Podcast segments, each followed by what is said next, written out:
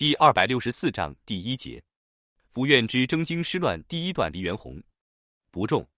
一九一六年六月六日，袁世凯在忧惧中病死。第二天，武昌首义功臣、中华民国副总统黎元洪在东厂胡同私宅宣誓继任大总统，冯国璋在南京遥领副总统，段祺瑞担任总理。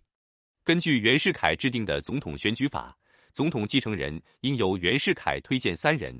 将他们的名字藏在金匮石屋之中。本来袁世凯在金匮石屋中预置的继承人依次为袁克定、徐世昌、段祺瑞。后来举国讨伐，他不得不将人选改为黎元洪、徐世昌、段祺瑞。在袁世凯的眼里，此时天下可以继任总统者，蔡锷威望不够，孙中山则不予考虑，冯国璋与段祺瑞不可信任，因此最合适的还是黎元洪。弥留之际。袁世凯便谆谆告诫徐段二人要好好辅佐黎元洪。黎元洪继任大总统的消息发出后，南方护国军表示了欢迎。护国军大元帅唐继尧通电全国，恭称黎元洪为大总统、领海陆军大元帅。梁启超也认为黎元洪为人敦厚，又没有野心，如果他当总统，可以平息各派争论。事实上，黎元洪本来就是法定的总统继承人，又抵制了洪宪帝制。口碑还算可以。他继任总统后，立刻下令恢复内阁和国会，重新构建中央政权。对于北洋系来说，这个不是北洋出身的泥菩萨登上总统大位，他们却不愿意接受。加上黎元洪无才无德，武昌起义时被革命党人从床下拖了出来，用枪指着脑袋逼着做了首义都督。在湖北，除了喜欢发些虚伪的通电之外，什么都没做。后来竟扶摇直上，当了副总统。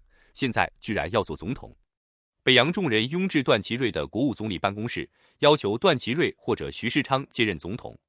段祺瑞却看得清楚，表示总统是谁并不重要，重要的是要实行责任内阁制，削弱总统权力而增加总理权力。此外，黎元洪任总统，南方的军政府便无话可说；段祺瑞坚持不就，北洋众人也只得失望而去。其实与北洋系其他人一样。段祺瑞十分鄙视黎元洪，更何况黎段二人还有极深的私怨。那是袁世凯被选为首任大总统后，被选为副总统的黎元洪仍滞留武汉，控制着湖北地区，具有强烈的政治象征和军事战略意义。这当然让袁世凯很不安，几次催黎来京就职，但黎就是不上当，袁一时也无计可施。见袁世凯为此失伤透脑筋，段祺瑞他主动请命。保证将黎元洪请来北京。段祺瑞轻车简从来到汉口，与黎元洪相见闲谈了几天，便告辞。段毕竟是陆军总长的身份，远道而来，按官场规矩，黎元洪得送一送。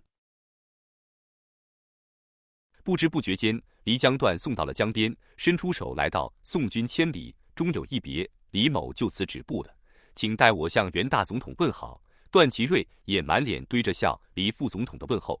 还请自个儿去北京当面对大总统说，说话接手上一用劲，就把黎元洪拉上了船。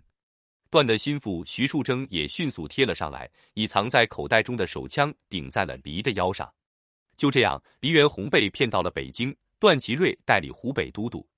在湖北的两个多月中，段大刀阔斧地把湖北军遣散，把北洋军调入湖北，清除离在湖北的势力。从此，湖北便完全成为北洋军的统治地区。此事让黎元洪对段祺瑞和徐树铮一直怀恨在心。黎元洪被软禁在京时，袁世凯对他倒很恭敬，主动让自己的第九子与黎的次女结婚。平时在生活方面，袁世凯对这个亲家公也是十分照顾。但段祺瑞完成整顿湖北的使命，回京和黎相见时，脸孔上流露出一种倨傲之色。段祺瑞觉得，清末时自己已是护理湖广总督。当时黎不过是湖北一个小小协同，如今还是袁的政治俘虏，因此他根本不把黎放在眼里。总统黎元洪和总理段祺瑞结下几段梁子，要让二人和睦相处，无异于痴人说梦。一九一六年六月七日，黎元洪在东厂胡同私宅就任总统。当段祺瑞携总统府秘书长张国干赴黎宅首致祝贺时，段铁青着脸三鞠躬，一言未发。他对黎的敌视和轻视已是一目了然。民国新一届政府笼罩在府院之争的内耗阴影之中，